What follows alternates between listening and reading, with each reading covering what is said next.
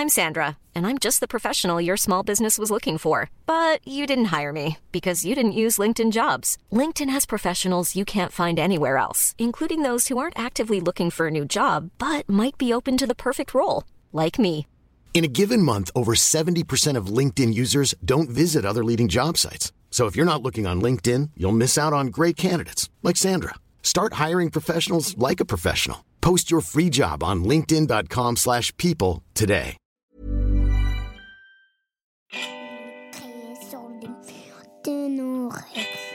Les étoiles sous le chat à venir. On écrit sur les murs de nos rêves. Et on écrit sur les murs de nos rêves. Rêver, imaginer, se lancer, réécrire et rebondir, c'est ce qu'ont fait les entrepreneurs que je vais interviewer dans le tourbillon Family. Elles accompagnent notre quotidien de femmes, de futures ou jeunes mamans, nous soutiennent dans la maternité, elles éveillent nos enfants et les regardent grandir. Alors qui sont les créateurs et les créatrices derrière ces marques qui révolutionnent l'univers de la famille? En grande curieuse et passionnée d'entrepreneuriat, j'ai décidé d'aller à la rencontre de ces visionnaires qui sont allés au bout de leurs idées pour apporter des solutions et une touche de bonne humeur au sein de nos tribus. Des invités nous racontent sans filtre comment est né leur projet, de l'idée jusqu'au succès. Bienvenue dans le tourbillon Family. Aujourd'hui, je reçois Marine, la fondatrice de Mamacitas, qui nous raconte tout son parcours de l'idée au succès de sa box révolutionnaire. Un véritable kit de survie pour le postpartum qu'elle a décidé de créer après ses deux accouchements. Quand elle s'est retrouvée seule avec ses déchirures, son slip-filet et rien pour la soulager, elle s'est alors donnée pour mission de prendre soin des femmes qui accouchent. Dans son parcours professionnel, si Marine a su assez tôt qu'elle voudrait devenir avocate, elle s'est finalement tournée vers le métier de juriste et pendant quelques années, elle a accompagné les lancements de start-up en se disant qu'elle aussi, à force de voir tous ces entrepreneurs, elle créerait quelque chose un jour. Puis, elle est devenue mère une première fois et déjà toutes ses priorités ont changé. Après son premier enfant, elle demande à réduire ses horaires de travail. Et c'est à la naissance de sa fille dans sa chambre à la maternité que son projet Mamacitas voit le jour. Alors comment devient-on mère et entrepreneur? Quels sont les avantages et les inconvénients? Comment on crée une super marque à partir de zéro? Dans cet épisode, Marine nous raconte son enfance dans le sud, sa vie de famille soudée, son envie de mettre des paillettes dans les valises de maternité et de prendre soin enfin du gang des mères. Bonne écoute Bonjour Marine. Bonjour Shane. Merci de nous raconter euh, ton parcours dans le tourbillon Family. Merci à toi de m'avoir invité, je suis très très honorée. Alors toi tu as créé Mamacitas. Euh, Est-ce que tu peux nous expliquer déjà ce que c'est comme concept, comme projet euh, pour les femmes? Mhm. Alors Mamacitas, c'est ni plus ni moins qu'un kit de survie post-accouchement euh, qui se présente sous la forme d'une box et qui contient les produits incontournables pour prendre soin du corps des femmes après l'accouchement. Donc il y a six produits dans, dans le kit. Il y a d'abord des, serviettes hygiéniques. Euh, je tenais à ce que tous les produits soient biologiques. C'était euh, c'était important pour moi, c'est mon mode de consommation, donc euh, c'était impensable de proposer des produits qui n'étaient pas sains, euh, surtout après ce que vient de vivre le corps. Donc il y a des serviettes hygiéniques, euh, il y a des belles culottes euh, de maternité euh, qui sont là pour maintenir ces maxi serviettes hygiéniques Ouais. euh, et envelopper le ventre. Elles sont, elles sont hyper douces.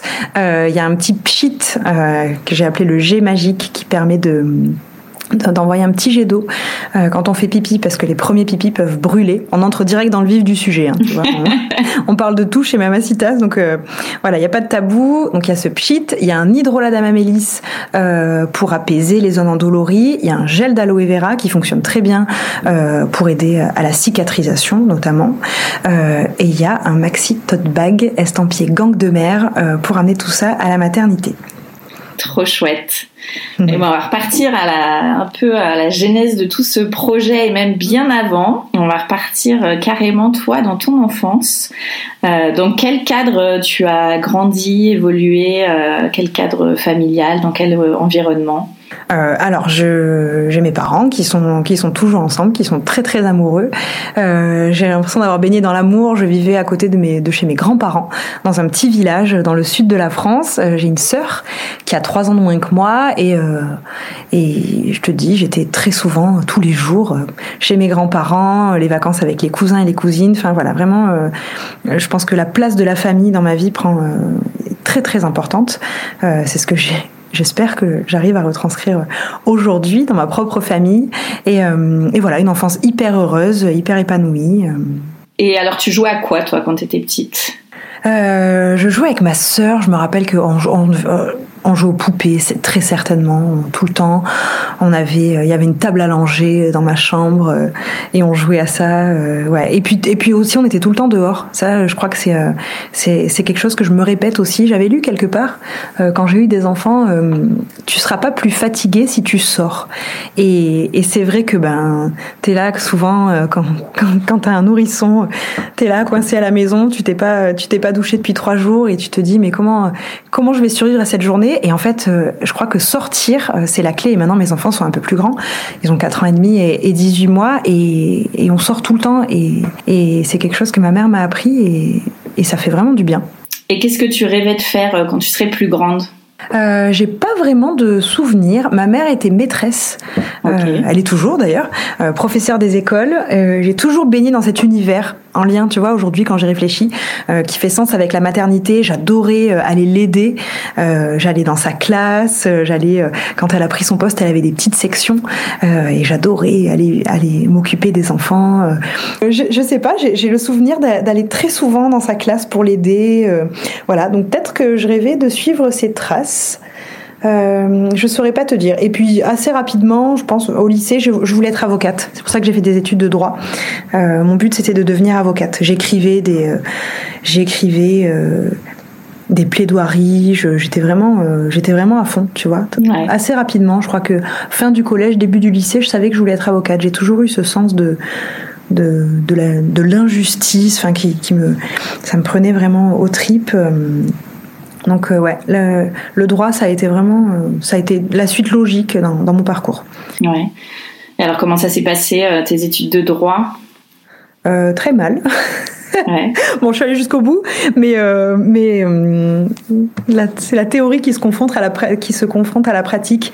Euh, je me suis retrouvée, alors moi qui étais hyper bonne élève, je me suis retrouvée bah, déjà dans une grande ville. Enfin, je, vivais sur Arles, hein, qui est pas une petite ville, mais je me suis retrouvée sur Aix-en-Provence, qui était c'était la découverte, voilà, un, un univers hyper compétitif, enfin vraiment pas du tout de solidarité. J'ai eu beaucoup de mal avec ça, et puis des cours qui m'intéressaient pas du tout. Moi, la théorie, enfin, j'avais vraiment envie d'entrer justement dans le vif du sujet. Et euh, donc, je suis allée au bout, mais euh, j'ai très vite compris que que, que je serais pas avocate, que j'en ferais pas mon métier, que que que voilà. Tu t'es spécialisée dans un domaine à un moment ou Ouais, je me suis spécialisée dans la finance et la gestion de patrimoine. Pareil, sans vraiment d'engouement euh, pour ça, mais voilà, ça faisait ça faisait sens avec ce que je ce que j'étudiais. Euh, mon premier job justement, j'ai été juriste dans une société qui proposait de la qui faisait de la gestion de patrimoine. Euh, pareil, je trouvais un monde hyper froid, hyper euh, impersonnel. Tu tu c'était des actes hyper répétitifs, enfin pas vraiment de ça me faisait pas vibrer du tout. J'ai fait ça pendant deux ans. Et puis j'ai trouvé un poste hyper intéressant pour le coup euh, dans une structure qui proposait de l'accompagnement à la création d'entreprise. Et là, j'ai vraiment eu l'impression de d'être utile, tu vois. Et ça, c'était quelque chose qui, qui m'a manqué pendant toutes ces années. C'était bah, en gros à quoi je sers. Et là, j'avais j'ai vraiment trouvé ma place. Et donc j'accompagnais des gens qui souhaitaient euh, bah, se lancer dans l'entrepreneuriat. Alors moi qui n'avais jamais entrepris à l'époque euh, et qui découvrais ce métier, c'était euh, c'était pas évident, mais mais très vite je me suis sentie à ma place et euh, j'ai accompagné, euh, je sais pas, j'y suis restée cinq ans. j'ai envie de te dire peut-être 1000 entrepreneurs ah qui voulaient se lancer et, donc on les accompagnait ben, de l'idée à la concrétisation du projet et on faisait de, et on faisait du suivi par la suite et là je me suis vraiment régalée.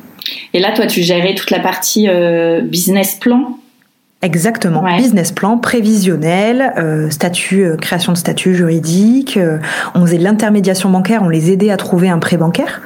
ça aussi, c'était hyper intéressant. Je le découvrais et, et ensuite. et ensuite, j'étais bien calée, je le suis toujours d'ailleurs. et ensuite, une fois qu'il, une fois qu'il, qu'ils avaient créé leur entreprise, on les suivait euh, durant les trois premières années. On faisait des points de suivi, on allait les voir, euh, puis se balader, euh, tu vois, dans une ville et se dire bon bah un tel je l'ai accompagné, regarde, aller manger au resto de de celui qu'on a aidé. Enfin c'était hyper plaisant. Ça j'ai adoré, tu vois. Ouais, parce que du coup tu as vu tous les secteurs. Carrément, carrément. Hyper chouette. Ouais. Et puis à la fin, enfin à la fin, peut-être même assez rapidement, euh, dans les 30 secondes, euh, je savais si la personne allait aller au bout ou pas. Tu vois, je pense que être entrepreneur, c'est un état d'esprit.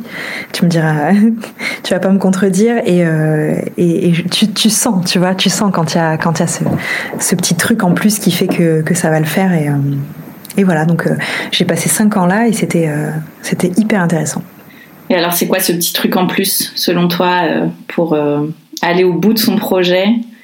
Je pense qu'il faut il faut pas avoir peur. Il faut il faut foncer. Il faut il faut être hyper humble et hum, pas avoir peur de se dire bon bah écoute, je sais que je peux faire des erreurs. Ça je vais sûrement en faire, euh, mais mais ça va le faire. Mais mais je j'ai tellement foi en mon projet et foi en moi que que je vais aller au bout. Tu vois, quelqu'un qui qui se dit que qui va aller au bout quoi qu'il arrive. Et pour faire un bon business plan, alors toi, en termes euh, pratico-pratiques, euh, qu'est-ce que tu recommanderais à, celles qui veulent se lancer euh, dans l'entrepreneuriat? Alors, déjà, je leur recommanderais d'écrire, de prendre un papier et un stylo et écrire sur... Enfin, de la façon dont je vois les choses, quand tu écris, quand c'est toi qui, qui as ce geste-là, poser les choses vraiment dans le désordre, voilà, et puis ensuite essayer de structurer, de structurer sa pensée pour arriver à un truc euh, à peu près euh, à peu près structuré. C'est pas grave si le concept euh, il vient pas tout de suite ou enfin voilà, il, faut pas avoir peur de les choses n'ont pas à être figées. Euh, les choses se mettent en place, enfin ça a été mon cas pour Mamacitas, mais les choses se sont mises en place hyper naturellement. Donc je pense que faire dérouler un peu ce, ce tableau du projet idéal et de tout ce qu'on a en tête en fait, et après essayer de les rassembler pour que ça fasse sens, euh, enfin c'est le conseil que je donnerais. Euh, après s'entourer, on n'est pas, euh, je dis souvent chacun son métier et, et c'est tellement vrai euh, quand on n'a aucune notion comptable, euh, se lancer dans des amortissements et, et la capacité d'autofinancement, enfin quand on est profane, c'est hyper compliqué. Donc ne pas hésiter à s'entourer euh, de professionnels. Euh, généralement, les experts comptables, euh, s'ils récupèrent le dossier par la suite, le prévisionnel, ils ne le font pas payer. C'est à négocier au démarrage. Donc ça peut permettre, ça peut permettre de d'avoir quelque chose de, de professionnel tout de suite et ne pas hésiter à y prendre part. Voilà, qu'un comptable te fasse te pondre un prévisionnel, te dire bon ben voilà c'est ça. Euh, non, il faut vraiment euh, arriver, même en étant profane, à maîtriser tout ça. Donc à réfléchir bon ben voilà mon chiffre d'affaires, qu'est-ce que ça va être? Ça veut dire que si euh, je vise 10 000 euros de chiffre d'affaires par mois, ça fait quoi par jour? Quel est mon panier moyen? Tout ça, se poser vraiment ces questions et être acteur ou actrice de l'élaboration du prévisionnel et du business plan. Euh, après, pour, on, se fait souvent tout un monde de l'étude de marché et euh, souvent j'avais des cabinets qui me pondaient une étude de marché avec des statistiques, avec des, des fromages, avec des trucs auxquels on comprenait pas grand-chose à la fin. Euh, moi, j'estime qu'une étude de marché réussie, c'est, comme tu dis, du pratico-pratique. Qui sont mes concurrents euh, comment ils se positionnent, euh, quelle est leur politique de prix et comment moi euh, je vais arriver et je vais me positionner et quels vont être mes éléments différenciants, si tu veux. Tu vois, ça sert à rien de me dire dans une ville il y a 54 000 personnes, 12 000 sont des femmes. Enfin, c'est pas c'est pas ça qu'on cherche. C'est vraiment quelle va être ta valeur ajoutée et comment toi tu vas te positionner sur le marché. Souvent, on ne sait pas trop par quoi commencer quand on se lance. Toi, tu dirais mmh. qu'il faut commencer par quoi?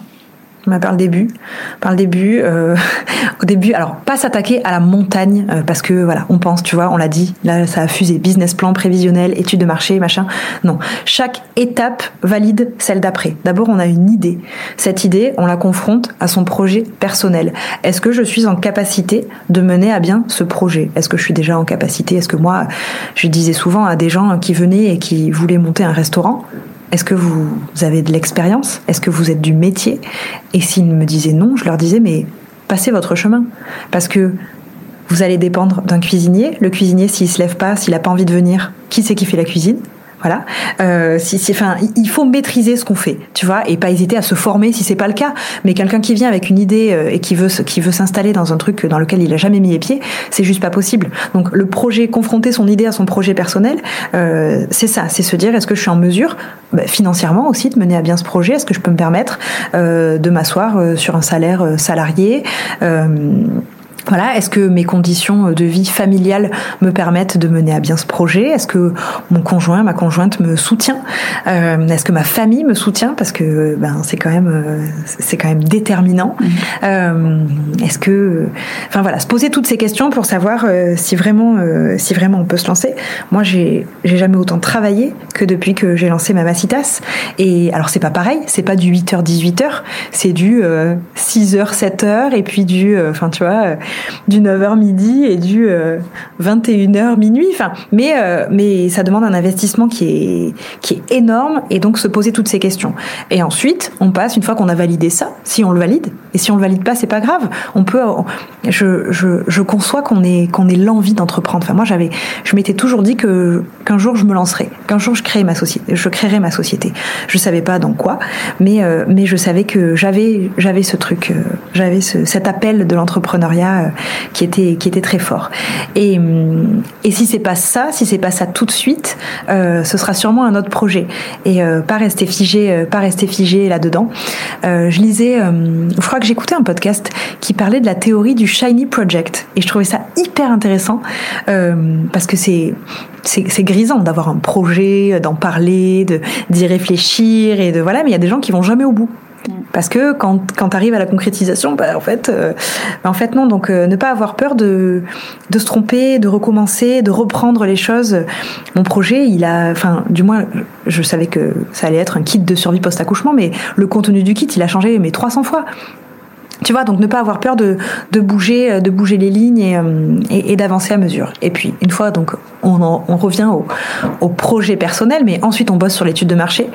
Donc euh, quel est mon concept, euh, comment comment je me différencie justement, comment je me positionne et réfléchir à, à tout ce qui est euh, politique de prix, qui sont quels vont être mes fournisseurs si j'en ai, quelle est mon offre, tout, tout, structurer tout ça et ensuite on passe au prévisionnel, aux prévisions financières. Et encore une fois, chaque étape valide celle d'avant. Et ensuite, on réfléchit à la structure juridique. J'ai des gens qui venaient me voir et qui me disaient euh, je vais créer euh, une ou je vais être en micro-entreprise parce que c'est ce qui est c'est ce qui est le plus courant aujourd'hui. Je vais créer ma micro-entreprise et je leur disais mais est-ce que vous avez posé des chiffres pour savoir si vous allez si ça si si c'est le si c'est la structure juridique la plus adaptée Ils me disaient bah non. Bah oui, donc dans ce cas vous n'en savez rien. Ça c'est au tout dernier moment. Une fois qu'on a posé des chiffres, qu'on se questionne sur sa structure juridique. Donc de pas s'attaquer à la montagne à l'énorme bloc, mais avancer étape par étape. Et surtout être accompagné, bien entendu. Et toi, tu disais que tu avais. Euh, que, tu savais que tu allais euh, créer ta société un jour, tu savais pas forcément quoi ni quand. À quel moment tu as su que tu créerais ton entreprise? Euh, je, pense quand j'ai commencé quand j'ai commencé le conseil en création d'entreprise. Je me suis dit, janvier, ces gens, je les, je les admirais profondément d'avoir le courage de se lancer parce qu'après tout, moi, j'étais derrière mon bureau avec mon salaire qui tombait tous les mois et voilà. Mais de se dire, mon Dieu, mais ces gens, ils ont tout lâché pour, euh, pour aller, à, pour se lancer dans, enfin pour concrétiser leurs rêves parce que c'est ça tu vois. Et moi à ma petite échelle de les accompagner et de et enfin c'était et, donc janvier profondément et je me rappelle qu'à chaque inauguration euh, chaque fois que j'allais euh, j'allais les voir je me disais ouais ben un jour un jour ce sera toi et alors j'imagine que la maternité est rentrée dans ta vie euh, entre le lancement de Mamacitas et et ce, ce, parcours pro. À quel moment ouais. t'es devenue maman? Alors, je suis devenue maman euh, assez... Alors, j'avais 27 ans euh, quand, quand j'ai eu Adam, qu'il a aujourd'hui 4 ans et demi. Et c'était pas vraiment... C'était une très très belle surprise. En fait, on, en parlait, on, savait que, on savait qu'on deviendrait parent un jour ou l'autre. Et moi, j'étais très angoissée à l'idée de de ne pas arriver tout de suite euh, à, tomber enceinte. C'était vraiment, euh, je sais pas pourquoi d'ailleurs, mais mais c'était c'était quelque chose qui, me stressait beaucoup et donc je m'étais dit bon ben on n'en parle pas. Et puis ben si ça arrive ça arrive. Voilà. Je sais même pas si on en avait parlé tous les deux. Je sais même pas si je l'avais dit à mon conjoint mais mais c'était quelque chose qui me stressait. Et en fait je pense que je suis tombée enceinte euh, tout de suite. Ouais. Voilà. Donc, euh, donc trop bien, très belle surprise. Je crois que j'étais en poste depuis un an, un an et demi, donc c'était c'était quand même assez tôt euh, dans ma prise de poste. Et, et on était on était fous de joie. J'étais trop contente. Et j'avoue que je m'étais, je j'avais jamais vraiment réfléchi à à quelle mère je serais. Enfin, tout est comme pour Mamacitas, tout tout s'est embriqué hyper naturellement, mm. tu vois? Et, euh, et alors j'ai une grossesse assez euh, assez, enfin, assez difficile. J'ai adoré être enceinte, mais les mots de grossesse étaient tellement présents que, que j'ai trouvé ça hyper dur d'être enceinte. Et, euh, et pour toutes mes grossesses, d'ailleurs, ça a été le cas. Euh, donc des nausées. Euh, et ce qui est hyper dur, c'est que bah, j'ai vomi pendant quatre mois à chaque fois. Voilà, terrible. Je vomissais tout le temps. Et, et tu peux pas le dire au début. Tu peux, enfin, tu peux pas. Si, tu peux, mais enfin, tu le dis. Enfin, j'ai choisi de pas le dire. Donc tu dis pas que tu es enceinte et en même temps, je me revois en rendez euh, avec un, client et me dire, bon allez, dans 10 minutes, il part, dans 10 minutes, tu vas pouvoir aller vomir, retiens-toi, retiens-toi. Et après, aller vomir, enfin, tu vois, vraiment le truc... Euh, voilà. Et donc ça avait, été hyper compliqué. Puis après, je me rappelle de deuxième trimestre, enfin placé sous le signe de la fatigue immense. Et euh, et, voilà. Donc j'ai pas. Ça, a été assez compliqué d'être enceinte. Et pour Adam, donc mon fils s'appelle Adam. J'ai voulu, je voulais aller au bout, tu vois, pas m'arrêter, pas me mettre en arrêt maladie et tout ça. Et puis ça a fini en menace d'accouchement prématuré avec des contractions à 7 mois de grossesse et alité euh, jusqu'à la fin de ma grossesse. Tu vois, donc euh, donc pas pas pas je, garde pas un souvenir de mes grossesses hyper euh, hyper fun. Et en même temps, je me suis jamais sentie aussi bien dans mon corps et alignée avec moi-même. Enfin, tu vois, ce sentiment d'être d'être un peu Beyoncé, quoi, tu vois, limite, euh, faire des clins d'œil, euh, limite, je fais des clins d'œil aux autres femmes quand je les croise dans la rue, aux autres femmes enceintes, quoi, tu vois, c'est un truc, enfin, je sais pas, ça te, ça te porte d'être enceinte. moi, j'ai adoré ces, j'ai adoré ces côtés-là, et, euh, et sentir la vie grandir en moi, enfin, c'était vraiment, j'ai adoré. Et Adam est né, et là, il, il, a bouleversé ma vie, mais de la meilleure des manières qui soit. C'est-à-dire que j'ai revu absolument l'intégralité de mon mode de vie. Ah C'est-à-dire que d'un coup, bon, j'avais un travail que j'adorais, mais pour moi, il était euh, hors de question de travailler autant qu'avant. Voilà, je voulais euh, me consacrer à mon fils, tu vois, je 8h 18h non mais non en fait, non. Euh, voilà, alors je l'ai quand même laissé à la crèche à, il avait deux mois et demi. Mm. Euh, ça a été terrible. Enfin non, trois mois, trois mois, je crois que j'avais pu gratter 15 jours mais mais ça a été un, déchirement, enfin ça a été vraiment ça a été vraiment très très compliqué, je l'allaitais, du coup j'ai arrêté l'allaitement, enfin vraiment très très dur. Et, euh, et, et d'un coup je revois mon responsable me dire euh, non non mais là il va falloir que tu te détendes. Enfin euh, arrête de faire ta maman italienne euh, ton fils. Bah ouais mais non en fait. Moi j'ai qu'une envie c'est d'être avec mon fils. Donc j'avais repris à, à mi-temps à 80% d'accord ils avaient accepté je bossais que le matin. Ah bah oui. Ah non mais franchement j'aurais pas pu je, je crois que sinon j'aurais pris un, quitte à gagner 400 euros par mois j'aurais pris un congé parental pour rester avec mon fils. Enfin vraiment je ça m'avait fait du bien. C'est salvateur quand même de reprendre le travail. Mais euh, mais dans ces conditions enfin voilà je faisais euh, je crois que je bossais de 8h à 14h et après je passais l'après-midi avec lui. Et ça c'était juste euh, comment t'avais comment t'avais négocié ça? Donc en fait, l'employeur ne peut pas te refuser la reprise à temps partiel. Euh, de mémoire, c'est toi qui lui dis si tu veux reprendre à 50, 80, 90%, peu importe. Par contre, c'est lui qui a la main sur les horaires. Voilà, donc ça c'est à négocier, euh, c'est à négocier avec euh, avec l'employeur. Mais sinon, et donc la CAF complète le salaire, enfin voilà, la, proportion du salaire que tu perds sur une durée de mémoire d'un an, deux ans, je saurais plus, à vérifier, ou peut-être même trois ans. Hein. Je crois que je l'ai fait jusqu'aux trois ans de mon fils. Donc euh, je crois que c'est à négocier d'année en année. Je crois qu'on avait fait un avenant chaque année. Mais euh, oui, et je me serais pas vue reprendre, euh, reprendre autrement. C'est trop précieux. Donc là, tu étais en alternance création d'entreprise, enfin, en tout cas juriste dans une société qui accompagnait la création d'entreprise. Nouvellement maman, est-ce que c'est à partir de ce moment-là que ça a commencé un petit peu à... Ouais, oui, clairement. J'ai revu, je te disais, absolument tout toute ma vie. Euh, alors, j'allaitais Adam. Alors, je m'étais, pareil, je m'étais posé aucune question. Tu vois, j'étais vraiment, euh, quand je te dis alignée avec moi-même, mais c'est vraiment ça. Euh, j'étais déjà, tu vois, par exemple, j'étais, pourtant j'étais jeune et, et on n'avait pas, je crois que il est né en 2017, il n'y avait pas encore trop de podcasts et de, enfin, tu vois, on n'était pas informés comme on l'est maintenant, je trouve. C'est d'ailleurs, j'ai eu un gros choc au postpartum, on en discutera après. Mais mais je, voulais déjà coucher sans péridurale, tu vois. C'était quelque chose pour moi qui était euh, hyper naturel et je suis arrivée euh, le jour de mon accouchement et j'ai dit, ben, ben je crois que j'étais dilatée à 4 et elle m'a dit, vous voulez la péridurale? Et j'ai dit non. Et je, je revois la sage-femme, mais tomber, tomber la face et me dire non mais c'est votre premier bébé, mais vous savez que les contractions vont s'accentuer. Et je lui dis ben écoutez pour l'instant euh, ça va très bien, donc euh, je gère. Donc euh, tant que je gère, je dis pas que je vous la demanderai pas, mais pour l'instant je, je, je, non.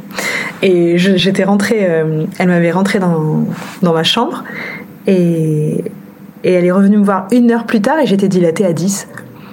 Ah et donc c'était parti, tu vois. Et bon, Spoiler, au bout de 3 heures, dilatée à 10 avec mon bébé qui descendait pas. Quand elle m'a dit, vous voulez la péridurale J'ai dit, mais oui, faites-moi là, vite, vite, j'en peux plus. Et donc j'ai eu la péridurale et j'ai eu un très bel accouchement. Mais, mais tu vois, déjà, j'étais euh, j'étais hyper sereine avec ça. L'allaitement, je m'étais absolument pas posé de questions. Je m'étais dit, bah écoute, tu vas tester, et puis si ça marche, tant mieux. Si ça marche pas, euh, on ira acheter une boîte de lait. J'avais pas de boîte de lait d'ailleurs. On ira acheter une boîte de lait, et puis, euh, et puis ça se fera comme ça. Mm. Et en fait, euh, ben, ça s'est passé hyper naturellement. sauf que Adam, on s'en est rendu compte quand il avait 4 mois, il avait une intolérance aux protéines de lait de vache. Ah oui. Euh, donc on a passé quatre mois, mais vraiment d'enfer. Il hurlait tout le temps, le pauvre. Il avait mal au ventre. Quand j'y repense, ça me, j'ai vraiment beaucoup de peine de ne pas l'avoir décelé avant. Mais pareil, on n'en parlait pas beaucoup. Et je trouve qu'aujourd'hui, on n'en parle encore pas assez. Et, c'est une femme un jour euh, au café euh, de, de mon village qui m'a demandé comment j'allais. Et j'avais des cernes, mais t'as même pas idée. Et je pense qu'elle a vu à ma tête. Elle m'a dit comment tu vas? Et je lui dis bah ça va. Tu vois, tu vas pas dire, tu vas pas raconter ta vie en mode ça fait quatre mois que je dors pas, j'en peux plus, je craque. Il fait que pleurer, je comprends pas ce qu'il a. Et elle m'a dit, euh, tu sais Marine, euh, ton fils, il me fait beaucoup penser au mien. Et le mien, il était intolérant au lactose, tu devrais creuser intolérant au lactose, mais moi je l'allaitais. Pour moi, euh, ah tu vois, je, je, comprenais pas. Donc je suis rentrée chez moi, euh, je, tout de suite je suis allée sur Google, j'ai, découvert un autre monde, tu vois. Et je crois que le soir même, j'avais rendez-vous chez mon ami qui est ostéo, parce que du coup je l'amenais chez l'ostéo mm. assez souvent. Euh, et je lui ai dit, écoute, on m'a parlé de l'intolérance au lactose, est-ce que, ou protéines de lait de vache, c'est pas la même chose, mais. Et, et elle me dit, ah bah oui, moi mon fils c'était son cas, mais sauf que lui on l'a, on l'a décelé à 18 mois. Et on a passé 18 mois d'enfer. Je dis mais comment t'as fait? Et elle m'a dit ben on l'a acheté du lait de riz maternisé. Hmm. Un lait sans protéines de lait de vache. Et je crois que j'ai foncé euh, à la Biocop qui était à côté. J'ai acheté une boîte de lait maternisé. Maternisé, je le précise parce que euh, souvent, euh, quand tu lis des articles là-dessus, tu vois un couple de Belges a tué son bébé parce qu'il lui donnait du lait, du lait végétal. Mais bon, ah c'est pas le lait végétal qu'on boit, c'est des préparations maternisées. Enfin voilà, il faut quand même faire la faire la différence. Et, et je lui ai donné le soir même. Alors heureusement, là, j'ai arrêté de l'allaiter le jour même. En fait, ça s'est ça s'est hyper bien passé. Et il a fait sa première nuit complète complète ce soir-là. J'en pleurais de te le dire, tu vois. Comme quoi, euh, ouais, il avait super mal au ventre, tu vois. Mm. Et j'avais lu que le lait, pour qu'il sorte de mon organisme à moi, il fallait euh, deux à trois semaines. Et je me suis dit, mais deux à trois semaines, je tiens pas en fait. Impossible mm. que je tienne deux à trois semaines encore à ce rythme, tu vois. Et donc, euh, et donc, on est passé sur le biberon comme ça, et, et ça a été très bien tu vois. Et donc euh, moi j'ai changé du coup mon mode d'alimentation, j'ai changé euh, ma façon de voir les choses et, oui tout de suite, euh, tout d'un coup ta vie tourne autour de ce petit être tout parfait qui, est là pour qui est, là pour la plus belle des raisons et, et voilà donc j'ai vraiment changé de paradigme tu vois moi qui étais carriériste enfin je voulais évoluer j'ai envie de te dire oui je faisais mon job mais mais voilà quoi. plus ta priorité. Works, euh, je disais non mais non, moi je je suis pas là en fait. Mm. tu vois. Donc ça ça tu vois, ça bouleverse tout. La graine était plantée. Ah non mais clairement, mm. clairement. Et alors euh, donc là tu restes encore euh, deux ans. Deux ans et demi. Et puis je retombe enceinte. Ouais. Euh, je retombe enceinte euh, et là tout de suite je me suis dit non mais hors de question que tu fasses euh, que tu reproduises le truc de je tiens au boulot machin et tout je crois que j'avais repris Euh, j'avais repris, je bossais un peu plus peut-être. Je crois que je finissais à 16h30 ou enfin voilà, j'avais, j'avais, hum, je devais être à 90%. Enfin bref. Euh, et je retombe enceinte et je me dis là. Je vais faire les choses, je vais m'écouter. Donc je crois qu'à trois mois de grossesse, je me suis mise en arrêt maladie parce que bah, j'avais des nausées tout le temps, j'étais très fatiguée, j'avais Adam que je devais gérer, et puis ça change, hein, une, une, deuxième grossesse avec un enfant, euh, c'est pas la même chose, hein, tu peux pas dormir quand tu veux dormir, tu peux pas... Euh. Donc je me suis écoutée, je me suis mise en arrêt maladie, euh, et c'est vraiment un truc que je conseille, c'est écoutez-vous. Vous n'aurez pas une médaille parce que vous êtes allé au bout. Euh, si vous vous sentez pas, vous vous sentez pas, écoutez votre corps parce que votre corps, au bout d'un moment, il va vous dire que, que stop. Donc, euh, je me suis mise en arrêt maladie, puis on a été confinés eh en mars, donc assez rapidement. Donc euh, bah là, on s'est retrouvés en tant que famille, parce que mon conjoint a un restaurant. Donc lui, euh, l'été, euh, j'ai eu deux bébés d'été en plus, donc euh, j'ai passé mes postpartum hyper seul avec mes bébés. Donc là, il n'a pas travaillé et c'était génial.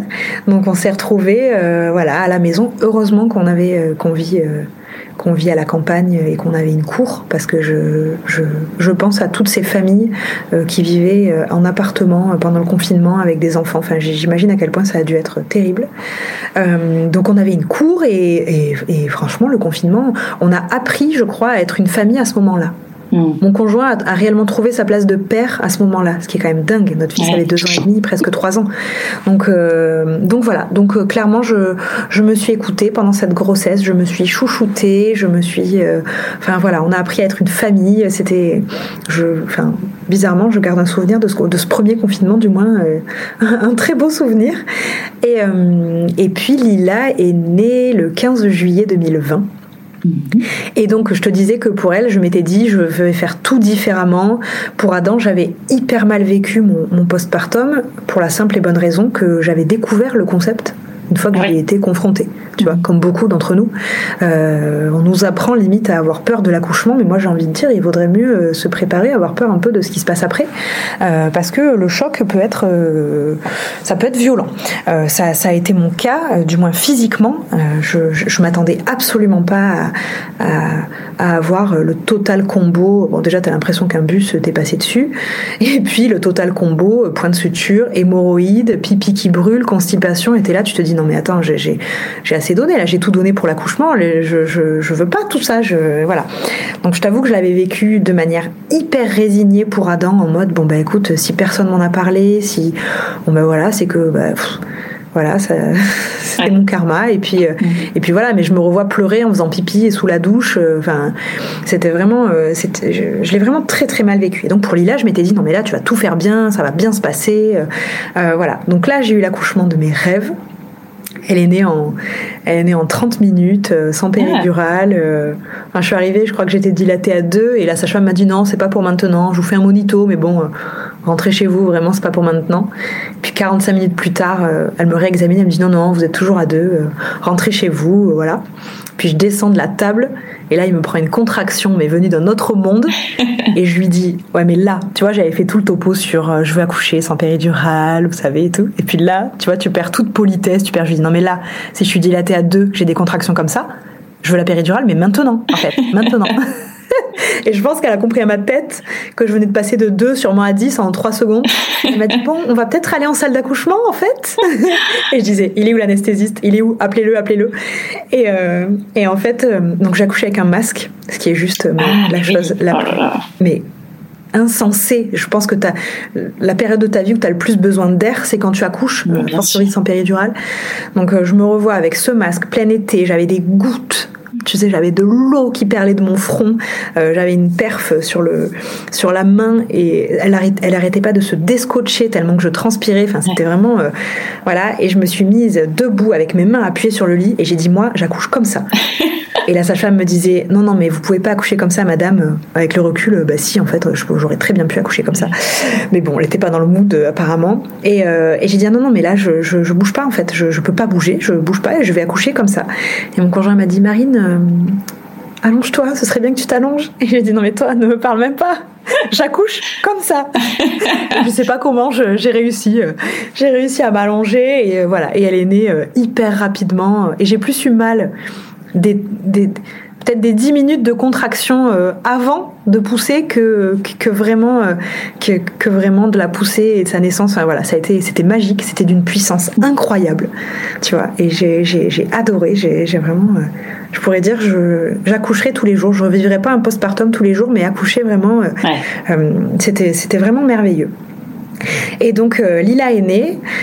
bon, j'ai eu quand même une belle déchirure, donc 9 points de suture. Mmh. Voilà. Et, euh, et, je suis remontée dans ma chambre. Et là, je me suis dit non, mais en fait, euh, non, mais non, non, non, non. Et en fait, si, je, je m'apprêtais à revivre tout ce que j'avais vécu pour Adam. Les points de suture, les hémorroïdes, euh, le pipi qui brûle. Et je me suis dit, mais je me revois me dire, tu vois, quelques heures après, après sa naissance, j'étais dans ma chambre, je me revois me dire, mais pourquoi il n'existe pas un kit de survie pour tout ça? Tu vois, un truc, euh, un truc simple, un truc. Euh, je crois que l'idée, tu vois, là, ça avait germé. Et là, c'était, et là, c'était véritablement parti. Et oui, parce que souvent, il y en a qui font un peu des.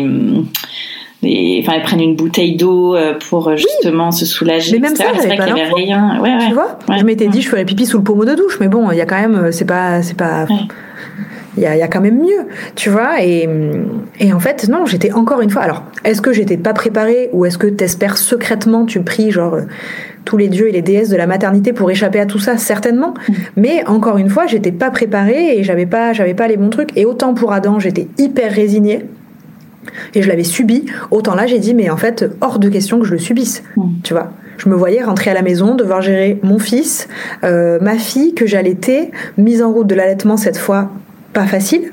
Je me suis vue, je me suis vue abandonner parce que vraiment euh, pas évident. Et je me suis dit ah ouais mais non mais hors de question que je revive ça pendant un mois. Euh, non non. Et donc j'ai appelé ma sage-femme euh, quand j'étais à la mater, ma sage-femme libérale qui me suivait. J'ai dit non mais là en fait c'est juste pas possible. J'ai trop mal, mes points de suture me font trop mal. Donne-moi une solution parce que parce que je vais mourir en fait. Et elle m'a dit elle est hyper cool, hyper pas stressée, pas, sanguine comme moi. Et, elle me dit non, non, mais t'inquiète, euh, tu prends une, tu prends une serviette hygiénique, euh, tu la mets dans le congèle et euh, tu la mets dans ta culotte et tu vas voir, ça va aller. Ok. Et là, j'ai été partagée, si tu veux, entre ben, deux sentiments. Une gratitude immense parce que ben, j'avais une solution pratico-pratique, simple. Ben, voilà, j'ai appelé mon mec, il est venu m'amener ça et puis c'était réglé et un peu de colère. Ce truc de me dire non mais attends, tu m'as déjà suivi il y a trois ans, j'avais la même chose. Et pourquoi ça tu me l'as pas dit mm. Et pourquoi c'est pas écrit euh, genre tu vois sur les, les, affiches du métro là dans les stations de métro Pourquoi ça c'est pas écrit partout pour que toutes les femmes aient accès à cette info qui est quand même euh, qui, te sauve la vie quoi? Et, et, là, ça avait doublement germé, tu vois. Donc je crois que mon cerveau rempli d'hormones, plus bah, mon travail, parce que c'était hyper naturel pour moi de, de, Je passais mon temps à monter, des, à monter des business plans pour les gens. Donc c'est venu hyper naturellement. Et je suis allée, euh, je crois que je suis allée sur Google et j'ai cherché, j'ai, j'ai cherché euh, tips pour euh, apaiser tes suites de couches. Enfin voilà, j'ai trouvé un bloc de trucs, parce que oui, il existe des solutions hyper simples. Et, et c'était parti et j'ai monté mon projet euh, avec ma fille au sein, en dormant la nuit. Je trouvais, mes punchlines en dormant la nuit. Enfin, tu vois, vraiment, c'était, c'était trop là. Et je me rappelle que j'avais peur d'en parler à mon conjoint. Parce que moi, j'ai pas hésité une seconde. Mais je me suis dit, si lui, il, il, me dit non, il me met un stop. Je, je fais quoi Parce que et donc j'ai attendu vraiment d'avoir un truc hyper posé, de, de savoir que voilà c'était c'était du concret pour lui en parler. Et je me revois lui dire bon, euh, faut que je te parle, j'ai un projet. Euh, tu vois, ça faisait peut-être un mois que je bossais sur le truc. Et il m'a écouté, j'ai fait mon petit monologue. Il m'a écouté, puis il m'a dit euh, je te suis. Ok, je te suis. Et là, il m'a donné une force mais incommensurable. Bah et c'était parti, tu vois. Et alors, par quoi tu as commencé euh, Donc là, tu es en congé mat, en fait, quand euh, tu te dis, c'est bon, je vais lancer le truc. Euh, retour de la matière. Retour de la maternité. Bah, déjà, j'ai. Eh oui, ah oui, non, mais c'était lancé, mais je crois que même à la matière, j'y réfléchissais déjà, tu vois. Qu'est-ce qu'on pourrait mettre dans ce truc? Bah, Déjà, on commence par le commencement. L'idée, l'idée c'est quoi? Kit de survie post-accouchement. Tout de suite, ça m'est venu. Tu vois, vraiment le truc, je trouvais ça percutant. tu comprends ce que c'est. Enfin, voilà j'ai réalisé que bah ok, j'avais pas d'expérience ni dans le e-commerce ni dans tout ça, mais je pouvais me faire aider. En fait, euh, je pourrais, je pouvais me former, je pouvais, euh, voilà. Donc, euh, bah, si tu veux, j'ai validé cette étape assez rapidement. Mon conjoint me soutient. Ma fille, elle était inscrite à la crèche pour y rentrer en janvier. Donc, si tu veux, c'était j'avais pas vraiment de financièrement bon ben écoute ça, ça le fera. On n'a pas le choix mais ça va être des sacrifices et c'est des sacrifices aujourd'hui hein. j'ai divisé mon salaire j'ai pas mal divisé mon salaire mais parce que là à ce moment-là de toute façon tu comptais euh, rester encore en poste ou tu t'es dit ah ouais tu t'es dit direct j'ai dit je pars ah impossible. Je savais que pour monter un projet de cette envergure, je pouvais pas, euh, je, je, pouvais pas. Et puis j'avais besoin psychologiquement d'être libre dans ma tête. Mm. Tu vois ce que je veux te dire? De couper et de me dire euh, non. En fait, tu t'investis à fond là-dedans. Tu peux pas te dire. Euh, enfin, si, tu peux te dire par sécurité, je garde mon poste, mais moi, je, j'avais besoin d'être, d'être 100% dedans. Ouais, voilà. C'est ça. Donc, j'ai fait ce qu'on appelle, ça, c'est, ça, c'est un, un, bon conseil aussi, une démission pour création d'entreprise. C'est assez méconnu. Euh, ça existe. Alors il y a des conditions. Il faut avoir 5 ans d'ancienneté euh, et avoir un projet bah, qui tienne la route. On monte un dossier qui est présenté devant une commission. C'est des commissions paritaires. Je crois qu'il y en a une par euh, département de mémoire. Ou voilà, ça s'appelle le dispositif démissionnaire et ça permet de bénéficier bah, des, des aides du pôle emploi pendant deux ans pour mon cas. Euh, généralement, quand on a cinq ans d'ancienneté, c'est le cas aussi. Donc, euh, pendant deux ans, euh, je bénéficie des allocations chômage. c'est mon salaire, quoi. Donc, génial. Mm. Donc, enfin, j'ai pas démissionné tout de suite. J'ai profité de mon congé maternité, et puis à la fin, à la fin, j'ai démissionné, tu vois. D'accord, ok. Et pour en revenir au projet, l'étude de marché, si tu veux, j'ai contacté, euh, j'ai contacté des fournisseurs à travers le monde. J'ai reçu un bloc de produits. J'avais trouvé un truc qui était génial, que je trouvais super bien. C'était des serviettes hygiéniques rafraîchissantes. Ah. Donc en fait, ça fait le job. tu euh, T'as pas besoin de la mettre au congèle. Mhm. C'est une serviette hygiénique. Tu la, tu la, tu la plies. Il y a un truc qui se casse, qui fait effet et elle devient glacée. Donc je trouvais ça génial. Mhm. Euh, sauf que quand je les ai reçues, j'ai regardé la compo et j'ai dit ah ouais mais non, moi je veux pas commercialiser ça en fait. Je, je, je la mettrai pas, euh, non, compo cracra, euh, mm. je, je veux pas ça. Donc tu vois, le, le, contenu du kit, il a évolué au fur et à mesure de ce que je, de ce que je trouvais. Je trouvais le, je suis vraiment partie de ce truc de la serviette hygiénique glacée parce que moi c'est ce qui m'a sauvé la vie. J'ai vu que si on ajoutait du gel d'aloe vera c'était génial et j'ai découvert l'hydrolat d'amamélis que je connaissais absolument pas, euh, qui est une petite bombe offerte par Mère Nature, euh, qui apaise, qui est anti-inflammatoire. Voilà, donc je me suis dit ce combo là, euh, ça peut vraiment aider les femmes et ça marche pour tout. Ça marche aussi pour les hémorroïdes. au moindre, ça réduit les œdèmes. Enfin vraiment, voilà. Donc ces trois produits sont arrivés assez rapidement. Puis le slip filet, euh, quand je me suis vue dans mon slip filet à la maternité, enfin, c'est pas, c'est pas, c'est pas agréable à porter. Euh, quand tu te vois avec ça, déjà que t'as le moral dans les chaussettes, de voir ton corps comme ça, que tu reconnais plus ton corps. Enfin, t'as envie d'avoir un truc un peu. Mm je dirais pas glamour parce que les shorties c'est pas non plus glamour mais un truc qui te qui te fait du bien. Quoi tu vois donc euh, les shorties sont arrivés aussi assez rapidement. Et le pchit quand j'ai découvert ça je me suis dit mais ça c'est juste génial. Ne plus avoir à faire pipi la bouteille d'eau bah, une fois que c'est pas vraiment pratique. Le, le pommeau de douche faire pipi sous la douche bon ben voilà. Et donc voilà, tu vois, le, contenu du kit s'est créé comme ça. Euh, donc ça, ça t'a pris combien de temps? Il m'a fallu bien 2-3 mois. Hein. Le temps de, de, contacter, de recevoir les échantillons, de faire, parce que tout est personnalisé. On a fait un travail de dingue. J'ai rencontré des filles euh, géniales, Manon et Emma euh, de Studio Novembre, euh, qui m'ont fait toute l'identité visuelle. Ça aussi, c'est hyper important. Si je dois donner un conseil à celles qui souhaitent se lancer, c'est de ça coûte. Hein. C'est un budget, l'identité visuelle. C'est pas juste un logo. C'est derrière, c'est toute l'histoire de ta marque. C'est toute. Moi, j'ai un guide de marque. Elles m'ont fait un travail, mais qui est remarquable. J'ai un guide de marque qui fait 40 pages avec euh, les polices, les couleurs. Euh, voilà. Je pense que si aujourd'hui sur Insta, euh, j'ai des visuels qui sont assez qualitatifs, euh, c'est parce que je pars pas de zéro. Alors c'est moi qui l'ai fait, hein, mais euh, mais je pars je pars avec justement mon guide de marque et, et ça c'est et ça c'est génial.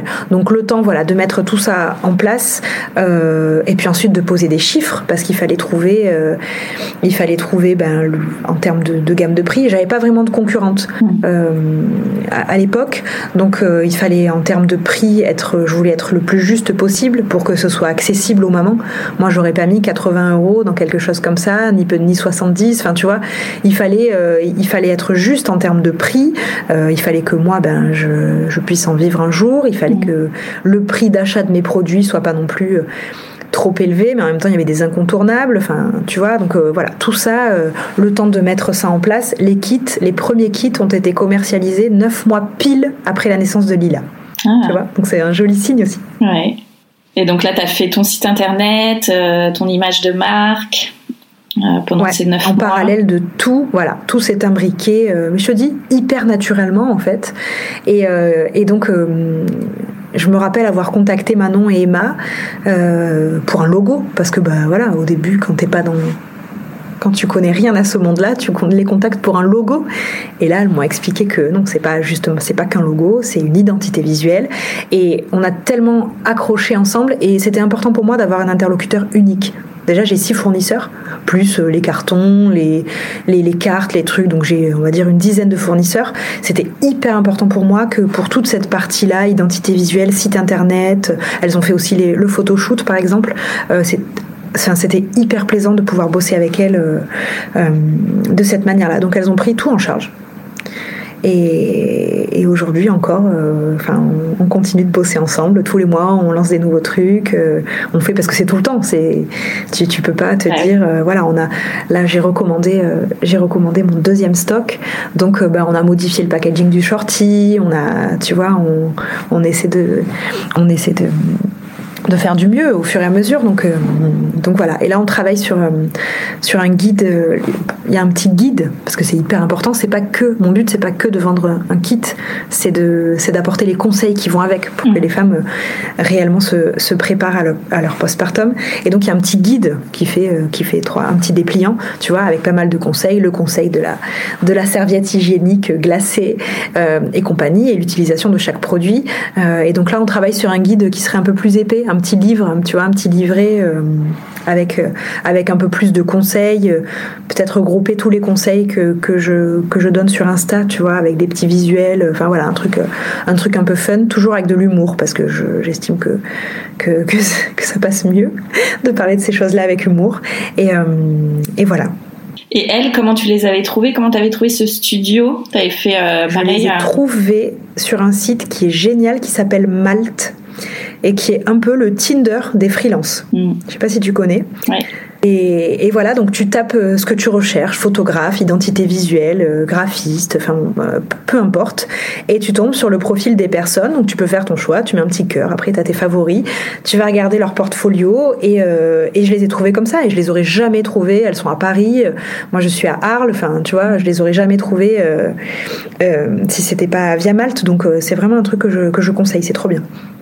Du coup, tu avais contacté plusieurs studios, plusieurs freelances euh, euh, J'en avais contacté une première, j'espère qu'elle écoutera jamais. Euh, et je lui avais demandé un logo, alors on avait bien accroché au téléphone et compagnie. Et, et bon, heureusement, j'avais dit qu'on facturait à la tâche parce que je voulais pas m'engager, tu vois, sur un truc, voilà. Et quand elle m'a fait le logo, j'ai dit ah non, mais non, non, non. Donc je lui ai dit que non. Et, j'avais rappelé, et en fait Manon, elle faisait partie de mes favoris, on s'était écrit, et elle avait mis, enfin on avait mis trop de temps à se rappeler, donc moi j'avais, j'avais dit ok à l'autre, et du coup je l'ai re-rappelé, et heureusement que je l'ai fait, j'osais pas, mais euh, j'ai dit bon, au fait, euh, est-ce qu'on pourrait quand même prévoir un appel, voilà, et en fait là, euh, coup de foudre professionnel, mais vraiment, ça a été tout de suite, et, et chaque fois qu'elles m'ont, j'allais dire qu'elles m'ont pondu un truc, mais oui c'est ça, chaque fois chaque fois qu'elle m'envoie qu'elle m'envoie des visuels et tout quand j'ai reçu mon guide de marque, mais j'ai pleuré. Parce que mm. c'était tellement beau, je leur dis souvent, mais j'ai l'impression que vous vivez dans ma tête. Parce que même dans mes rêves les plus fous, quand elles ont sorti, euh, alors je leur fais moi des... Moi, j'ai pas leur talent en informatique, donc je leur fais des vieux PowerPoint avec plein de flèches, des trucs, des espèces de mood board, mais pas beau, tu vois. Mais bon, elle apparemment, elle s'y retrouve dedans, tu vois. Donc je leur fais, je sais exactement, je savais déjà exactement ce que ce que je voulais en termes de couleurs, en termes de voilà. Donc moi, je leur envoie tout ça, c'est ces PowerPoint hyper moches avec plein de flèches. Et elle, elle et quand le quand elle m'envoie le truc, et je suis là, mais les filles, mais c'est c'est c'est ça, quoi. Même dans mes rêves les plus fous, ça donnait pas ça, mais c'est, ça rend trop bien. Donc, euh, donc, je suis ravie de collaborer avec elle. Elles, j'espère qu'elles entendront. Et alors là, ça fait combien de temps que tu as lancé euh, Mamacitas? Le 1er avril, ça fera un an. Tu vois? Et j'ai l'impression que je fais ça depuis toujours. Hmm. Quelles ont été tes difficultés dans ce projet? Parce que j'ai l'impression que ça a été quand même assez fluide, tout est arrivé un petit peu, enfin, tu as cherché au bon endroit et tu as eu les bonnes personnes en face. Est-ce qu'il y a eu des, des obstacles Oui, bien sûr. alors dans la oui, effectivement, euh, si tu veux, j'avais la méthodologie, donc euh, ça, a été, ça a été hyper naturel pour moi. Je partais vraiment, euh, voilà. Et puis il y a plein de fois où j'ai fait des erreurs et je me suis dit bah écoute ça voilà tu referas plus comme ça et puis voilà l'énorme difficulté que j'ai eue c'était pour obtenir un financement bancaire que je n'ai pas obtenu en fait. alors moi j'y allais vraiment la fleur au fusil. Pour moi les les, les chargés pro bancaires c'était mes enfin c'était c'était mes collègues de travail. On, collaborait, on collaborait tous les jours. Enfin, ah j'allais vraiment euh, sereine. Je leur demandais pas une somme énorme. Je crois que je demandais 20 euh, ou 30 000 euros. J'avais de l'apport. Enfin, tu vois, euh, mm. là-dessus tout, tout collé. Et sauf que je n'ai eu que des refus. J'ai sollicité cinq établissements bancaires. Et ah bah oui, mais tu comprends, e-commerce, pas de recul, pas de concurrence. Dans la maternité, ah non, non, post-confinement, ah non, non, on n'y va pas. Donc là, je me suis retrouvée. Euh, voilà, mais encore une fois, rien ne pouvait m'arrêter. Donc, bah, on a mis euh, toutes nos économies euh, dans le projet. Mes parents, je remercierai jamais assez mes parents quand je te dis que j'ai grandi dans une famille aimante et, et qui m'a toujours soutenue. Bah, ça a été le cas encore, encore cette fois-ci. Donc, mes parents, mes parents nous ont prêté de l'argent et par contre, j'ai pu être financée par la structure dans laquelle je bossais. Ah. Donc parce qu'on faisait aussi du financement, on faisait des mm. prêts à taux zéro. Et donc, euh, alors je pensais bêtement que j'avais pas le droit parce que j'étais une ancienne salariée et que ça aurait pu, tu vois, mettre en porte-à-faux. Et puis, euh, ben, je me suis tournée vers eux en désespoir de cause en leur disant, écoutez, est-ce qu'il y a moyen de de solliciter le bureau pour savoir si ça pourrait le faire? Et donc ils ont sollicité le bureau et, et ça s'est fait donc euh, donc génial donc le, ça s'appelle Initiative France, je, je donne l'info. Mm. Euh, il y a des antennes partout en France euh, qui accompagnent euh, les créateurs d'entreprises et qui les financent via des prêts à taux zéro, couplés avec la BPI, enfin c'est hyper bien fait. Donc euh, heureusement que j'ai pu en bénéficier et, et voilà mes prêts bancaires, euh, je l'ai mauvaise. Franchement, euh, je, l'ai vraiment mauvaise. Et pour te dire, je leur ai dit, ben, si c'est comme ça, euh, ok, pas de prêt, mais moi je vide les assurances vie. On avait nos, on avait nos économies sur des assurances vie. Je vide les assurances vie et j'ouvre pas un compte. j'ai pas ouvert, j'ai pas ouvert de compte pro dans ma banque. J'ai ouvert un compte pro sur Conto. C'est une info que je donne aussi, qui est, la, banque des entrepreneurs, où on a la main sur tout, donc je gère tout euh, moi-même. Et, c'est génial, c'est pas une banque traditionnelle. J'ai vu qu'ils avaient fait une levée de fonds euh, de dingue, euh, et, et, ça m'étonne pas. Et moi, je suis ravie, je suis ravie de. Je suis ravie d'avoir mes comptes chez eux, tu vois. C'est ma petite revanche. Et j'ai été appelée là il y a, y a pas longtemps par, par une chargée pro avec qui je bossais. Bon, c'est son responsable qui avait refusé le dossier, mais voilà, qui m'a dit Ah, oh, au fait, euh, si un jour, j'ai dit Ah, ben non, si un jour jamais, en fait, euh, non, vous m'avez pas soutenu au démarrage, je serais ravie de vous, vous envoyer mon premier bilan, euh, voilà, mais pour voir ce que vous avez manqué, mais non, jamais. Jamais je ferai appel à, une banque traditionnelle, du moins pas à celle, pas à celles qui m'ont pas soutenu au démarrage, tu vois. Hmm faut savoir que euh, potentiellement, euh, financièrement, ça va pas suivre euh, au niveau des prêts. Mm. C'est ça. C'est ça. Surtout là, alors là, je, je suis plus dans la partie depuis, depuis plus d'un an, mais je pense que l'ère, l'ère Covid a, a, laissé des traces. Les banques, à mon avis, sont de plus en plus frileuses à financer les projets. Donc, pas hésiter à se tourner vers des structures comme Initiative France. Il y a d'autres, alors là, c'est du taux zéro, c'est génial, mais il y a d'autres structures qui financent pour les projets qui ont, qui, qui sont un peu plus, on va dire, un peu, où c'est un peu plus compliqué de trouver un financement qui finance avec des taux. Mais bon, après tout, euh, le but c'est d'obtenir un financement. Donc, euh, donc voilà.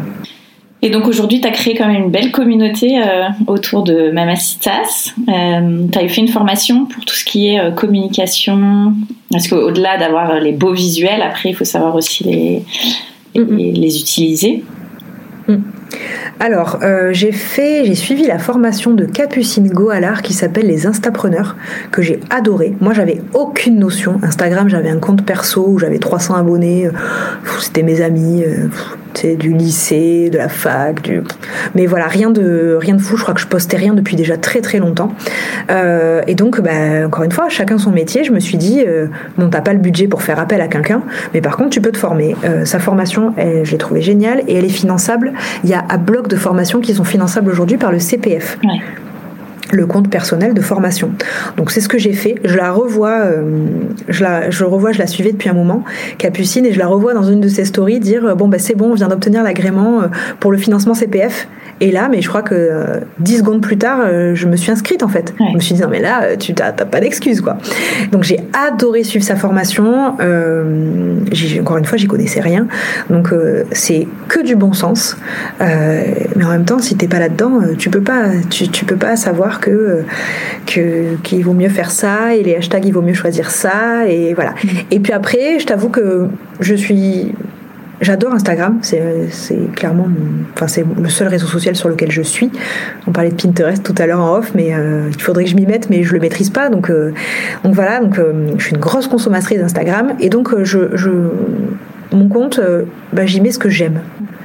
Tu vois, j'avais pas, j'avais pas envie de j'ai du mal avec les, comptes des marques. Alors c'est peut-être elles y trouvent leur compte, mais parler toute la journée que de ce que je fais, poster des photos que de ce que je. D'ailleurs, ça doit coûter hyper cher en photoshoot de poster que des photos de ce que tu, de ce que je vends. C'est clair. tu vois. Mais j'avais envie un peu d'un compte. Je, me suis dit, mais qu'est-ce que t'aimes sur Instagram? T'aimes rire? T'aimes voir des, belles photos, des beaux clichés, notamment de maternité? Euh, tu y vas pour t'informer aussi, tu vois? Euh, T'aimes pas lire Moi, j'aime pas lire sur Instagram. Personnellement, je, si je veux lire, je, je lis un livre. J'ai du mal avec les posts où il y a euh, dans la légende un truc super long écrit. Donc, j'ai regroupé tout ça, en fait, pour, euh, pour créer un peu mon compte hybride euh, entre le compte de la marque, mais aussi le compte qui donne des, des, conseils et le compte qui fait rire, le compte qui motive. voilà. Et donc, j'y mets ce que j'aime et, et je suis moi. Et je crois que ça ça plaît apparemment. Ouais. C'était trop bien. Été inespéré, hein. mais, euh, mais c'est trop bien. Mm. Quel regard tu portes sur cette aventure là? Ça va faire un an. J'ai, je crois que je n'ai toujours pas réalisé. Mm. C'est-à-dire que d'un côté, j'ai l'impression d'avoir fait ça toute ma vie, tellement c'est intuitif et naturel et, euh, et, et voilà, c'était écrit vraiment. Et, et en même temps, des fois, euh, tu vois, là, je vais faire quand on va se quitter, je, vais, je vais préparer mes, mes colis pour les envoyer. Et des fois, je regarde, je regarde tout ça et je me dis, mais c'est toi qui as fait ça. Enfin, tu vois, j'ai je, j'ai du mal à réaliser. Et c'est tellement, c'est tellement merveilleux et j'ai tellement des Enfin, tu sais, mon, plus beau cadeau, c'est quand les mamans m'écrivent, elles m'écrivent de la maternité. Mais c'est un truc de dingue. Et je leur dis, mais, mais t'as pris le temps de m'écrire alors que t'es à la maternité. Et, et elles me disent, mais merci, mais merci pour, merci, merci pour tout parce que ça, clairement, ça, ça a changé, ça, ça, a tout changé. Ça m'a permis déjà de me préparer, euh, d'avoir les, d'avoir les bons tips. Et c'était ça, tu vois, au-delà de, bien sûr que mon but c'est d'en vivre et, et, de vendre le maximum de kits et de, et de voilà mais mais mon but c'était aussi que que plus aucune femme ne soit aussi démunie que moi je l'ai été. Mm. Tu vois, de se retrouver vraiment, de se dire mais ah non mais moi j'avais pas prévu ça et j'ai pas signé pour ça et donc euh, je pense que d'avoir les bons produits et d'avoir les bons conseils qui vont en face, bon ben voilà, t'es es armé pour euh, pour une bonne partie de, de ce qui t'attend. Et, et, ma plus belle récompense, euh, voilà, c'est ça. C'est, toutes ces mamans qui m'écrivent, qui me présentent leur bébé, qui me disent merci. Et, et j'assiste, là, je suis en train d'assister de plus en plus à une merveilleuse chaîne de solidarité qui est en train de se créer entre les femmes. C'est-à-dire que souvent, j'ai des mamans qui commandent la box pour elles, ou pas, et qui la recommandent pour leurs copines. Mmh. Et je vois, tu vois, J'en ai vendu euh, des milliers, mais des fois, il y a des noms, tu sais, tu, tu, vois dans tes commandes, tu te dis, ah, mais elle, elle a déjà commandé. Et je vois qu'elle écrit un petit mot pour sa copine. Et, et tu vois cette chaîne de solidarité qui se crée là, pour moi, c'est merveilleux d'assister à ça, franchement. Et d'y prendre part, c'est trop bien. C'est un peu la révolution postpartum. Il y avait eu le hashtag, du coup, euh, mon postpartum mm. qui avait été lancé. Donc tout s'est fait un petit peu euh, en même temps aussi ouais. avec Mamastas. On va y arriver à avoir notre, oui. notre post-accouchement oui. Et puis il y a tellement à faire. Enfin, c'est, y a, là, on, travaille sur une petite partie, c'est-à-dire, bon ben voilà, les, on va dire les suites de couches immédiates et, euh, voilà comment apaiser euh, le feu dans son corps euh, après l'accouchement. Mais il y a tellement, je pense qu'il y a, y a, tellement à faire sur la dépression postpartum, sur l'organisation quand on rentre à la maison, comment, enfin tu vois, la reprise du travail, enfin il y, a, vraiment, il y a vraiment beaucoup de boulot. Ce congé maternité, déjà, comment on, peut oser appeler ça un congé qui dure dix semaines? Mais comment, comment est-ce qu'on peut Moi, je suis révoltée de comment est-ce qu'on peut nous séparer de nos bébés quand ils ont deux mois et demi alors qu'on vient à peine de les rencontrer, qu'on vient à peine de... Enfin, c'est terrible, tu vois, il y a, y, a, y, a un, y a un retard terrible à rattraper par rapport, je pense, aux pays scandinaves. Tu te dis, mais, mais comment est-ce qu'on peut en 2022 en France en, être encore là, tu vois? Donc, euh, ouais, le chantier euh, est immense. Et alors, qu'est-ce que ça a changé pour toi, euh, l'entrepreneuriat, toute cette aventure en tant que femme et mère? Ben, Tout. je, je, te disais tout à l'heure que quand j'ai quand, quand j'ai pris mon poste en tant que en tant que conseiller en création d'entreprise, j'avais trouvé ma place. Mais j'avais trouvé ma place dans, dans, mon métier, mais là j'ai l'impression d'avoir trouvé la place dans ma vie en mm. fait. Tu vois, que, que tout fait sens. Euh, Aujourd'hui, alors bah déjà, je pense que je m'organise comme je veux. Et ça, ça n'a pas de prix. Euh, tu vois, là, on est, on est en vacances. C'est la, c'est, on est, c'est la deuxième semaine des vacances. Bon bah voilà, mon fils, il va pas au centre aéré, il vient bosser avec moi, et l'après-midi, je peux m'occuper de lui. Alors, euh, ma fille, pour l'instant, elle va à la crèche que le, que le matin je la garde l'après-midi, donc ça c'est ça c'est génial. Et donc je me consacre à mes enfants, mon fils quand il est en vacances et, le mercredi et, à ma fille tous les après-midi. Et ça, ça n'a pas de prix. J'ai jamais autant bossé que depuis que je me suis lancée. Mais euh, voilà, comme tu fractionnes, tu t'adaptes. J'ai bien compris qu'il était absolument impossible de travailler avec ses enfants au milieu. Voilà. Donc quand je suis avec mes enfants, je suis avec mes enfants. Euh, et si tu essaies d'envoyer un mail ou de répondre au téléphone, c'est juste pas possible. Donc euh, je coupe tout quand je suis avec eux et je bosse ben, je me lève plutôt le matin et je traite mes mails. Euh, je bosse quand, quand Lila fait la sieste, je bosse quand il dorme le soir. Euh, voilà, tu t'organises autrement, mais c'est une liberté. Moi, j'ai beaucoup souffert de ce 8h, 18h. Euh, enfin, il y a des jours où t'as pas trop de boulot, il y a des jours où tu pourrais rester jusqu'à 21h. Enfin, tu vois, j'ai toujours été contre ces horaires imposés. Je trouve ça complètement débile. Et là, d'avoir cette liberté d'organisation, pour moi, c'est vraiment. Ça révolutionne tout dans ma vie. Et puis, euh, voilà, j'ai trouvé ma place euh, dans ce monde. Tu vois, c'est peut-être un peu perché de dire ça, mais, mais, mais je suis à ma place. Est-ce que tu te sens fière aussi en tant que maman de montrer cette partie de toi euh, à tes enfants? Tu sais que ton petit chou, il venait travailler avec toi de temps en temps. Je suis très très fière. Euh, Adam, et pour Lila, elle est encore petite, mais Adam, il est super fier. Il raconte à tout le monde, à sa maîtresse, euh, que maman, euh, elle vend des colis pour les mamans qui viennent d'accoucher, qu'il va préparer les colis. Alors, l'année dernière, il était mon petit assistant parce qu'il était en petite section et maintenant, il est devenu mon moyen assistant. C'est lui qui m'a sorti ça un jour. Tu viens, mon petit assistant Il me dit, bah non, maintenant, je suis ton moyen assistant. Et enfin, il est trop fier. L'autre fois, il m'a dit un truc. Il m'a dit, maman, tu me renverras jamais. Alors je dis ben non, je te renverrai jamais. C'est trop précieux de travailler avec toi, tu vois. Donc euh, il a une, je lui ai fait une, zone de jeu euh, dans mon bureau. Du coup, il a, il a plein de trucs pour jouer, pour s'occuper. Et, et l'autre fois, c'était un peu long. J'avais plein de colis à faire, donc euh, j'ai mis un peu plus de temps que d'habitude. Et il commençait à, il commençait à me dire maman, je m'ennuie, je m'ennuie et tout. Donc euh, en fait, je l'ai, je l'ai fait préparer les colis avec moi. Mais il était tellement heureux, mais t'as même pas idée. Mm. C'était, enfin tu vois, et, de transmettre ces valeurs-là à, à, ses enfants et que dans la vie, en fait, tu peux être et faire ce que tu veux. Mm. Voilà. Et à partir du moment où, où tu crois en toi et que, et que tu mets tout en œuvre pour, pour arriver à, à tes fins, tu, il n'y a pas de limite. Tu vois, et j'ai vraiment envie euh, de leur inculquer ça, qu'ils peuvent être ce, peu, importe, enfin, je les soutiendrai aussi, tu vois, et que Enfin, tu vois, quand je te disais au tout début que j'espère reproduire ce que mes parents ont, produit avec nous, et c'est génial, tu vois. Et quels sont les projets à venir pour euh, Mamacitas euh, Plein de projets, ça bouillonne, euh, ça bouillonne tout le temps tout le temps, tout le temps. Euh, là déjà, grande nouvelle, euh, je lance un kit recharge parce que c'était euh, c'est une demande que j'ai tout le temps parce que les serviettes hygiéniques elles sont tellement douces et les shorties ils sont tellement doux que quand quand les mamans généralement elles doivent elles doivent racheter elles doivent racheter du stock ben elles trouvent rien d'aussi doux. Mmh. Donc donc là ça y est c'est fait, la page du site sera créée d'ici quelques jours. Manon Emma si vous m'entendez. Voilà.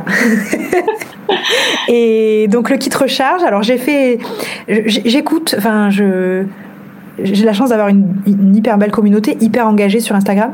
Donc je leur ai demandé euh, dans le kit recherche qu'est-ce que vous voudriez? Deux, deux boîtes de serviettes hygiéniques, trois boîtes de serviettes hygiéniques ou deux boîtes de serviettes hygiéniques et les shorties et elles ont et elles ont voté massivement pour l'option numéro 3. Donc ça va être l'option numéro 3. Donc kit recharge dans quelques jours, on a fait les photos là. Euh, c'est bon. Euh, il y a des petites pantoufles trop canon euh, que j'ai fait faire, euh, tu sais, des petites pantoufles d'hôtel avec brodé ma et ma sur chaque pied. Donc quand elles mettent les pieds, ça fait mama. Elles sont trop canon. Donc là, je vais, mais là, je vais plutôt faire un, un système de paré. Alors elles seront en vente sur le site, mais j'aimerais bien récompenser justement les mamans qui, qui prescrivent, qui en parlent, qui qui parlent de la boxe et peut-être faire du parrainage et au bout de tant d'achats, je sais pas, avec le même code, offrir la paire de pantoufles. Enfin, tu vois, j'ai vraiment envie de, de, remercier euh, cet élan de, toutes ces mamans et cet élan de solidarité qui, qui se crée. Donc, euh, donc voilà. Et puis d'autres kits, bien entendu. Mais ça, on en reparlera dans un prochain épisode. parce que ça bouillonne effectivement et je je peux pas m'arrêter là maintenant que je suis lancée euh, maintenant que je suis lancée je peux pas je peux pas m'arrêter là donc affaire à suivre eh ouais. Eh je mets un petit suspense comme ça ouais. Bah, écoute, merci beaucoup Marine pour tous ces précieux conseils que tu as donnés dans l'épisode pour euh, prendre en charge euh, la suite de couches euh, de, de toutes les femmes. Et tu dois en soulager plus d'une avec Mamacitas. Et puis merci pour toutes tes confidences.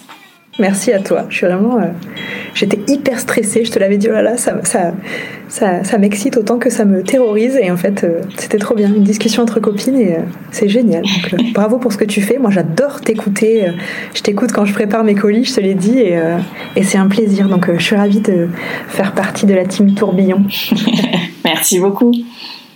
À bientôt. À bientôt. La maternité donne des idées d'entreprise à beaucoup de jeunes mamans pour améliorer ce tourbillon et ce fut le cas également pour Marine. Alors si vous voulez faire partie de son gang de mère, rendez-vous sur mamacitabox.com. Si vous souhaitez vous-même entreprendre ou que vous êtes déjà lancé, j'espère que cet épisode vous aura donné envie d'aller au bout de votre projet. À très bientôt pour un nouveau parcours inspirant dans le tourbillon Family.